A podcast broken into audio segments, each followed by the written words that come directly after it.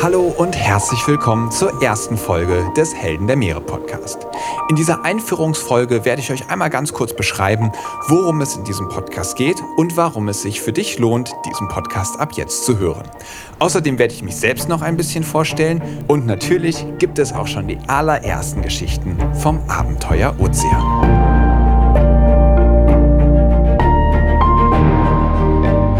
Helden der Meere der Blue Awareness Podcast mit Christian Weigand. Helden der Meere. Worum wird es in diesem Podcast eigentlich gehen? Der Name verrät ja schon viel. Es geht um Personen, die in irgendeiner Form etwas ganz Besonderes, etwas Spannendes, etwas Wunderschönes, vielleicht auch was Schreckliches oder Erschreckendes am oder im Ozean erlebt haben. Ich habe hier in jeder Folge einen Interviewpartner oder eine Interviewpartnerin, der oder die mir von diesen Abenteuern erzählen wird. In der Regel suche ich da Personen aus, die mich persönlich total begeistert haben und mit denen ich mich schon immer mal unterhalten wollte. Denn wenn ich mich schon immer mal mit denen unterhalten wollte, gehe ich mal davon aus, dass das ein Gespräch ist, was für viele andere auch spannend sein wird. Die Interviewpartner, die werden aus den unterschiedlichsten Richtungen kommen. Einmal haben wir da natürlich alle unterschiedlichen Formen von Wassersport. Das sind zum Beispiel Segler, Windsurfer, Kitesurfer, Wellenreiter, Kajakfahrer, Ruderer, Schwimmer, Taucher und so weiter und so fort. Also da gibt es ja eine Riesenmenge von Sportlern, die sich immer wieder ins Wasser begeben und wir wissen es, wenn man sich mit so einem Element misst, auch immer wieder wirklich Grenzerfahrungen machen. Und diese Sportler können uns natürlich auch ein bisschen mitnehmen in die Faszination ihrer eigenen Sportart und die Perspektive, die sie dadurch auf die Meere bekommen. Es wird jetzt aber nicht ein reiner Podcast, in dem man nur mit Wassersportlern redet, sondern wir werden hier zum Beispiel auch mit Forschern oder Wissenschaftlern sprechen, die uns mitnehmen auf spannende Expeditionen, zum Beispiel in die Arktis oder an die Korallenriffe oder auf Tauchgänge in die Tiefsee. Neben Wissenschaftlern und Sportlern gibt es natürlich auch Aktivisten, die mit vollem Einsatz für die Meere kämpfen und sicherlich von einigen ganz schön erschreckenden Szenarien berichten können. Darum wird es in diesem Podcast auch gehen. Denn wir wollen nicht nur ein rosarotes Bild zeichnen von Meeren, die ach so toll sind, das sind sie. Aber wir wissen, dass es auch einige richtig ernste Probleme mit den Meeren gibt und die sollen hier nicht ausgeklammert werden, sondern wir wollen natürlich ein realistisches und ganzheitliches Bild von den Meeren zeichnen, wo eben auch die harte Wahrheit dazu gehört, dass nicht alles tutti frutti ist. Und genau deshalb werden wir dann auch Aktivisten hier drin haben, Journalisten oder Autoren, die von ihren Reisen an oder auf den Meeren berichten und uns immer wieder mitnehmen in dieses nasse Element und die Geschichten, die es schreibt. Für euch ist bestimmt noch spannend, wie lange eine Folge geht. Die werden immer so eine knappe Stunde dauern und alle 14 Tage erscheinen. Also habt ihr jeden zweiten Montag ganz früh morgens eine neue Folge online. Die könnt ihr dann bei Spotify, iTunes oder wo auch immer ihr den Podcast hört, direkt auf dem Weg zur Arbeit anhören, wenn ihr es nicht länger erwarten könnt. Als nächstes möchte ich mich auch noch kurz selbst vorstellen, damit du auch weißt, mit wem du es hier eigentlich zu tun hast. Mein Name ist Christian Weigand, meistens werde ich einfach nur Chris genannt und ich wohne in Marburg. Ich komme auch ursprünglich hier aus Mittelhessen, aus der Schwalm, das ist so eine Region zwischen Kassel und Marburg die wahrscheinlich nicht allzu bekannt ist. Und da stellt sich natürlich die Frage, wieso macht denn eigentlich ein Typ aus Mittelhessen einen Podcast über die Meere? Tatsächlich hatte ich auch ziemlich lange nichts mit den Meeren zu tun, solange dass ich auf einer Backpacking-Reise in Neuseeland und Australien dann richtig viel Zeit am Meer verbracht habe. Da bin ich dann auch irgendwann in Byron Bay gelandet. Das ist so ein kleines Hippie-Surfer-Dörfchen am östlichsten Punkt Australiens. Und der ist vor allem dafür bekannt, dass es eine richtig gute Welle gibt. Die bricht sozusagen von diesem Leuchtturm, der den östlichsten Punkt Australiens markiert, ganz schön lang über hunderte Meter auf diesen Ort zu in diese Bucht hinein. Es gibt auch noch eine zweite Welle, die wird The Wreck genannt, nach einem Schiffswrack, was da auf der Sandbank liegt und von dem da der Mast auch noch aus dem Wasser hinausschaut. Und diese Welle bricht direkt neben diesem Schiffswrack auf die Sandbank ja, als ich da war, war für mich klar, hier möchte ich unbedingt auch mal das Surfen ausprobieren und eines Tages war es dann soweit. Als ich an den Strand gegangen bin, habe ich schon hunderte Menschen da am Ufer stehen sehen und auch ziemlich viele Fotografen, die die Surfer, die im Wasser waren, waren bestimmt auch hundert Stück, fleißig fotografiert haben. Und da habe ich mir gedacht, Mensch, das sind ja die perfekten Bedingungen für mich. Die Wellen sehen schön groß und kräftig aus und äh, Riesenpublikum. Heute probiere ich es auch mal aus. Aus heutiger Perspektive muss ich natürlich sagen, völlige Fehleinschätzung. Aber zum Glück wusste ich es damals noch nicht besser, denn sonst wäre diese unterhaltsame Geschichte wahrscheinlich niemals entstanden.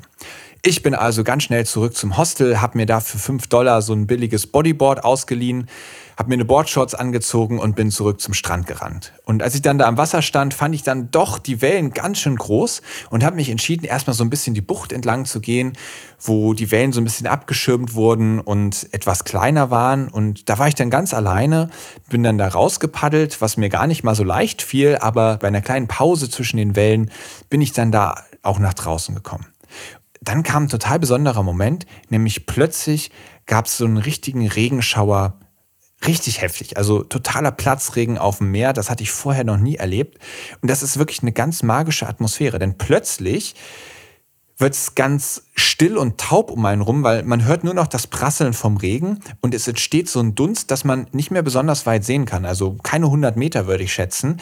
Und dadurch wird die Welt ganz klein alles verschwimmt um einen herum in grauen Schlieren und in diesen kleinen Ausschnitt der Welt, den man noch wahrnehmen kann, rollen dann auf einmal diese Wellenberge rein. Also das fand ich total beeindruckend. Und als sich dann plötzlich dieser Schauer wieder legte und die, die Sicht wieder besser wurde, kam ich auf einmal in die nächste komische Situation. Ich war nämlich ganz allein ins Wasser gegangen, aber plötzlich sehe ich, wie Dutzende Surfer stillschweigend an mir vorbeipaddeln. Da habe ich mich gefragt, was wollen die denn hier eigentlich? Bis ich festgestellt habe, diese Surfer paddeln nur, um auf der Stelle zu bleiben. Es herrschte nämlich eine ziemlich krasse Strömung, die ich vorher gar nicht bemerkt habe, aber tatsächlich wurde ich mit der Geschwindigkeit von so einem Jogger den Strand entlang gezogen, genau auf dieses Schiffswrack zu. Das heißt, die Wellen wurden immer heftiger und sind an mir vorbeigelaufen und zehn Meter neben mir Richtung Ufer donnernd auf die Sandbank gekracht und ich treibe immer weiter auf dieses Schiffswrack zu. Ich werde auch langsam richtig panisch, weil das allerletzte, was ich wollte, war, dass ich von den Wellen in dieses Schiffswrack gespült werde. Ich merke auch an den Gesichtern der Surfer, die alle den Kopf schütteln und mich angucken, dass ich überhaupt nicht hierher gehöre. Also, ich entscheide, ich muss jetzt hier den Notausgang nehmen und bei der nächsten kleineren Pause, wo mal keine Riesenwellen anrollen, so schnell es geht Richtung Strand schwimmen. Als dann ein kurzer Augenblick mal keine große Welle zu sehen ist, paddle ich auch so schnell ich kann los, aber es dauert natürlich nicht lange, bis die nächstgrößere Welle anrollt und mir auch klar wird, die wird mich gleich voll erwischen.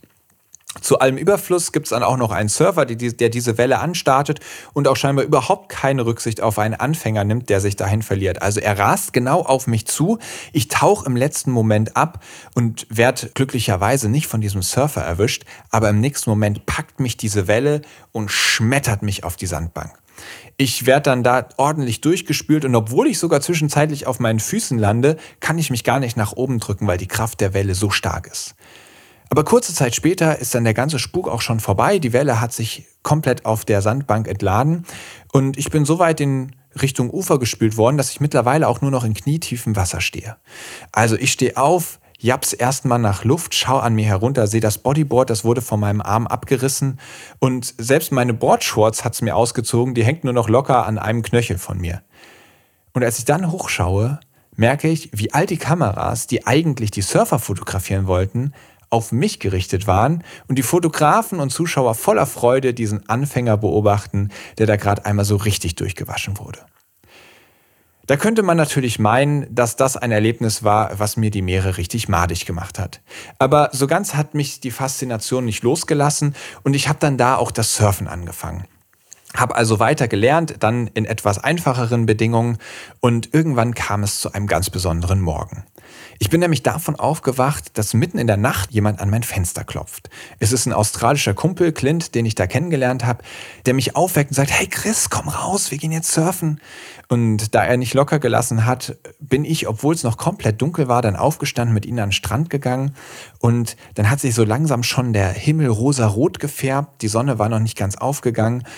Aber an diesem Strand, wo sonst die Hölle los war, weil diese Welle da natürlich total bekannt ist, waren noch menschenleer. Wir waren die allerersten Menschen, die dort sind und es war eine magische Atmosphäre.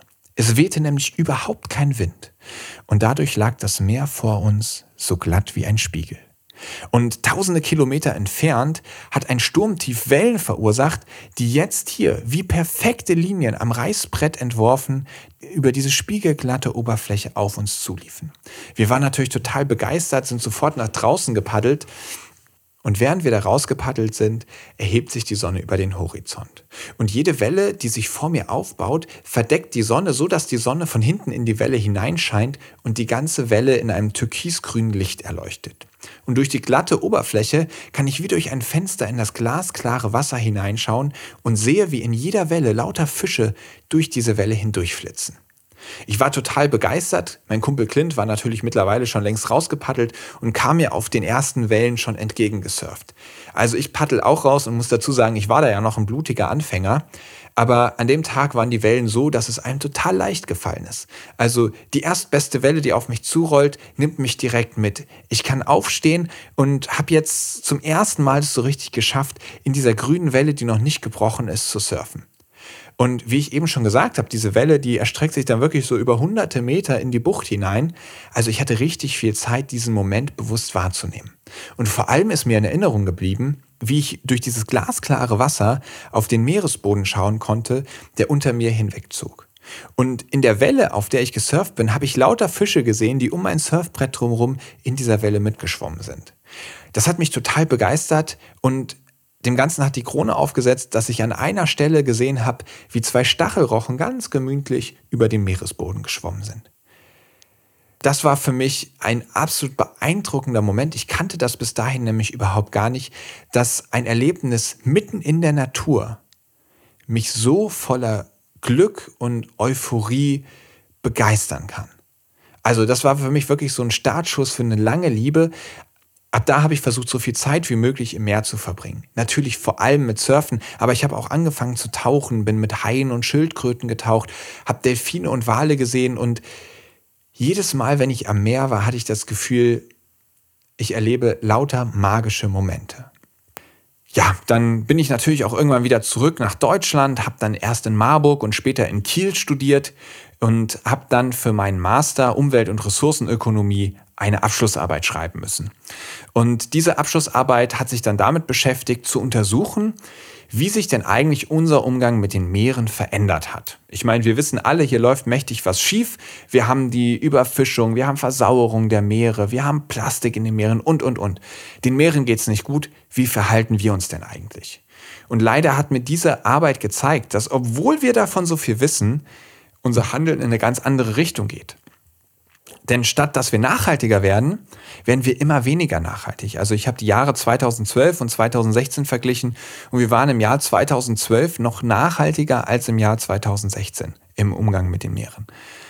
Und das hat mich dann so richtig schockiert und ich habe über, hab mir überlegt, was mache ich denn jetzt? Ich war mit dem Studium fertig, um ganz ehrlich zu sein, konnte ich auch mit diesen ganzen Jobs, die danach irgendwie so gefolgt wären, nicht so richtig was anfangen. Und ich habe mir die ganze Zeit gewünscht, ich will irgendwie mehr Zeit an den Meeren und mehr Zeit in den Wellen verbringen. Wie kann ich denn irgendwie meine Leidenschaft zu den Meeren mit meinen nächsten Schritten nach dem Studium verbinden?